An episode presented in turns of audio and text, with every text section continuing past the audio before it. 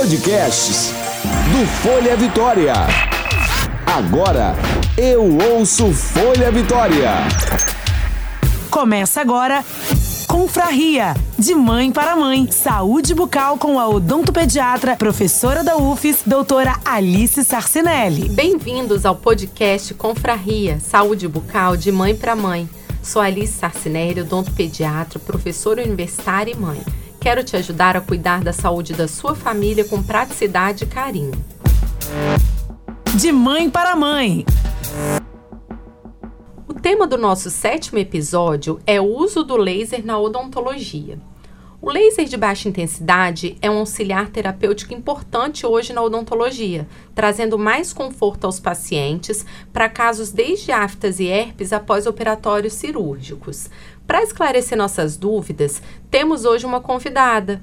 Novamente aqui com a gente, a querida ortodontista doutora Flávia Gama, habilitada em laser terapia. Bem-vinda, doutora Flávia. Bom dia, Alice. Muito obrigada pelo convite. Eu que agradeço, sua presença é sempre muito esclarecedora para a gente. Obrigada mesmo pela sua presença, doutora Flávia. Fico muito feliz de estar aqui de novo. Conta para mim, quais são as indicações de uso de laser em odontologia? Então, Alice, a laser terapia de baixa potência é um tratamento indolor realizado com a aplicação do laser que promove a estimulação de microcirculação, faz o reparo de tecido, apresenta também um efeito analgésico aliviando a dor, tem efeito anti-inflamatório e anti-edema, né, inchaço. Então, então, qualquer lesão que eu tenha na boca que esteja doendo, se eu tiver uma afta, por exemplo, herpes, essas, isso está indicado, esse tipo de tratamento? Sim, é, a herpes, a afta, fazendo só um apanhamento geral das principais indicações, a gente consegue tratar a herpes muito bem em qualquer fase, né, desde a inicial até aquela fase que ela já está com casquinha, diminuindo o tempo dela, né, da herpes ativa. A herpes zoster, alívio da dor da herpes zoster.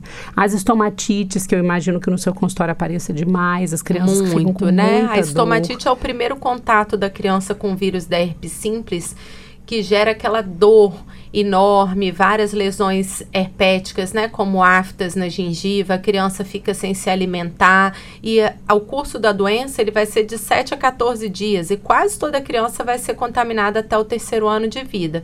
E realmente a gente como odontopediatra ficava muito sem ter o que indicar para a família para diminuir a dor da criança, que às vezes até deixa de se alimentar e tem que ser internada para tomar soro porque não consegue comer quanto mais higienizar.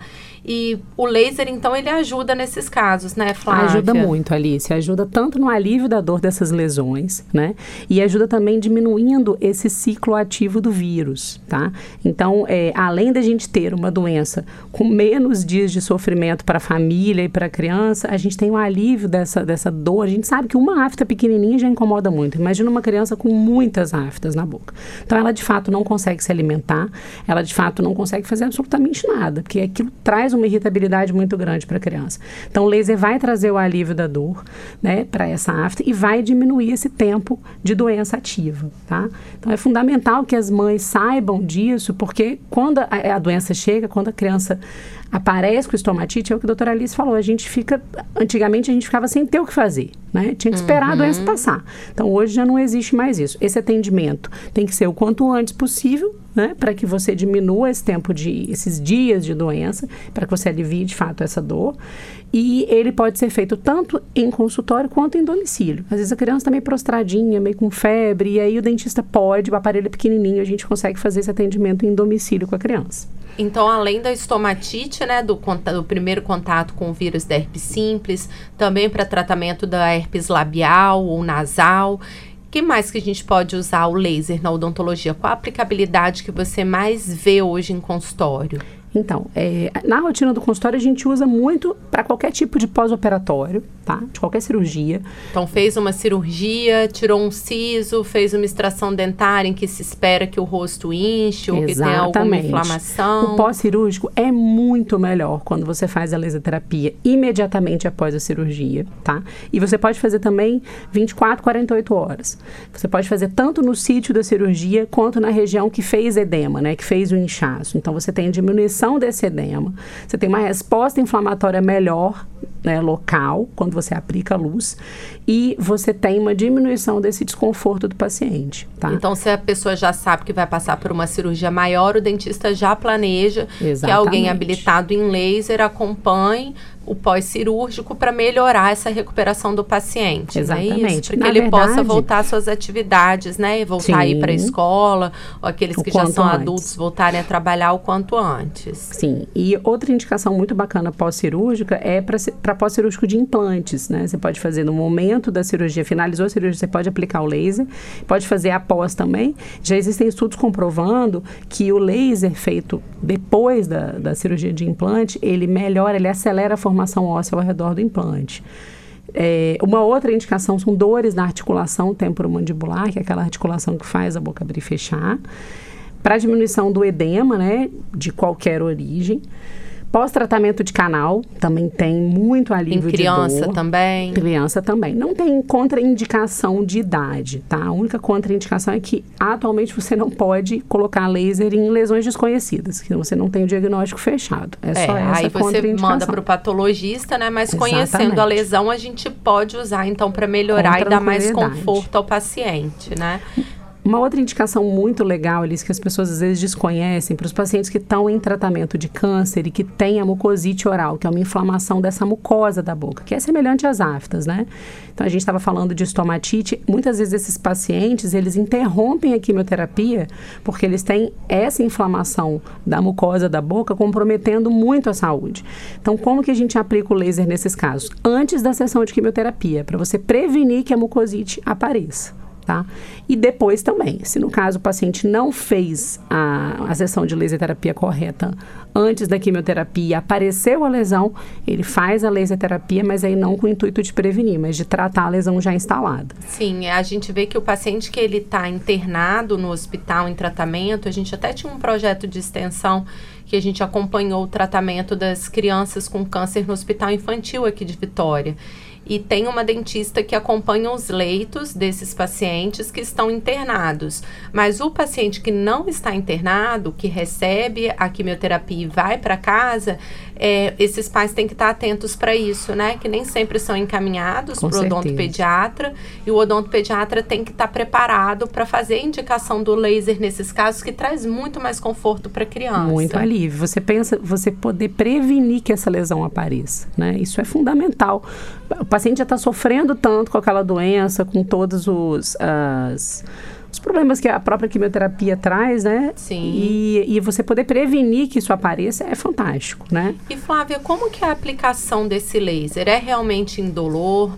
É um requer algum cuidado? Tem alguma contraindicação maior? Quantas sessões né, são necessárias? Como uhum. que funciona?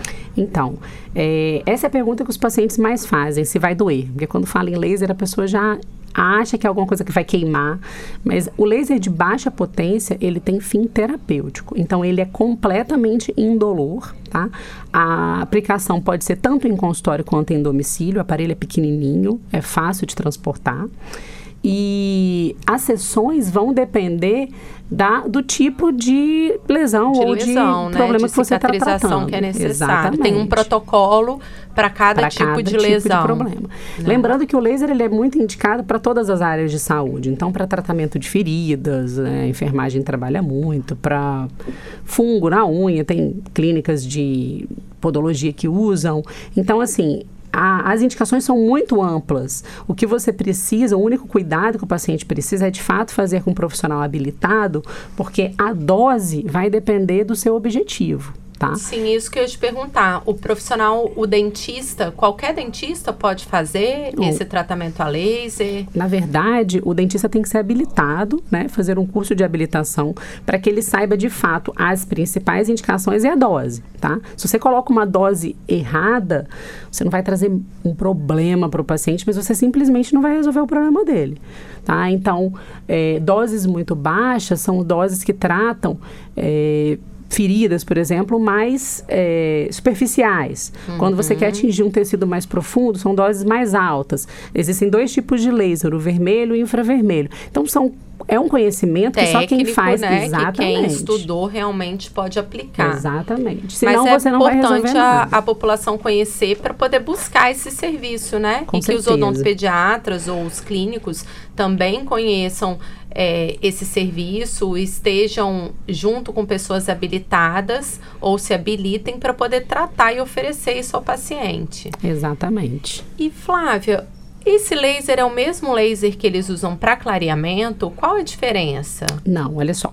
É, para clareamento, as pessoas dizem que é clareamento com laser, mas na verdade é um LED, né? O LED azul ou LED violeta, que ele fotoativa, né? Através da luz, ele, ele ativa o produto gel clareador e aí você tem um resultado bacana. Então, não é um laser, na verdade, é um LED. O laser que a gente utiliza para fins terapêuticos é um laser de baixa intensidade, que também é completamente diferente do laser que remove tatuagem, do laser que remove pelos, né? Que são lasers cirúrgicos, né? Exatamente. Aquele que a gente usa na odontologia para cortar Pra tecido. cortar. é, e também é completamente diferente. Então, a dose, é, a potência é muito mais baixa, são aparelhos completamente distintos, tá? Quando você adquire um, um aparelho de laser de baixa potência, você tem fins terapêuticos. Então, jamais esse laser vai queimar o paciente ou vai cortar um tecido, isso não acontece. Muito obrigada, doutora Flávia, pelos seus esclarecimentos. Agradeço mais uma vez a sua presença aqui no nosso Confraria. Obrigada pelo convite, Alice. É sempre um prazer estar aqui. Confraria. Este foi o Confraria de hoje, Saúde Bucal de Mãe para Mãe. Você pode enviar suas perguntas ou sugerir temas na nossa página do Instagram, arroba amo.sorrir, ou ainda no meu perfil, Alice Sarcinelli, underline odontopediatra. Ouça, baixe, curta e compartilhe. Ame o sorrir e você.